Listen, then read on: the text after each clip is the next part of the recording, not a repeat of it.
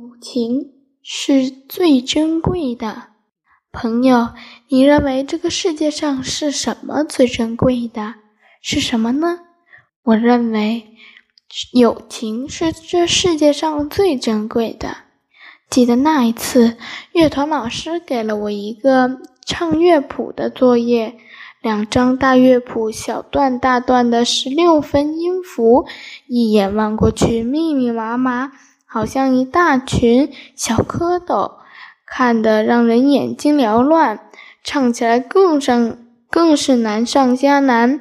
就在这一时，我的好朋友出现了，他为我加油打气，陪我一段一段的唱。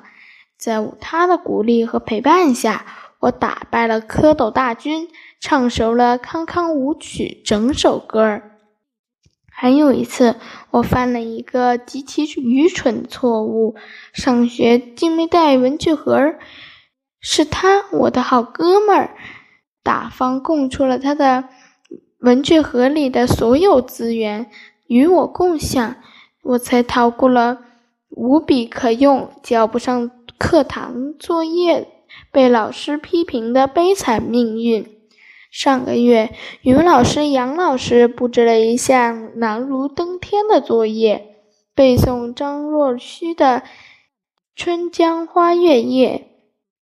当时我觉得无比绝望，那可是整整三十六句啊！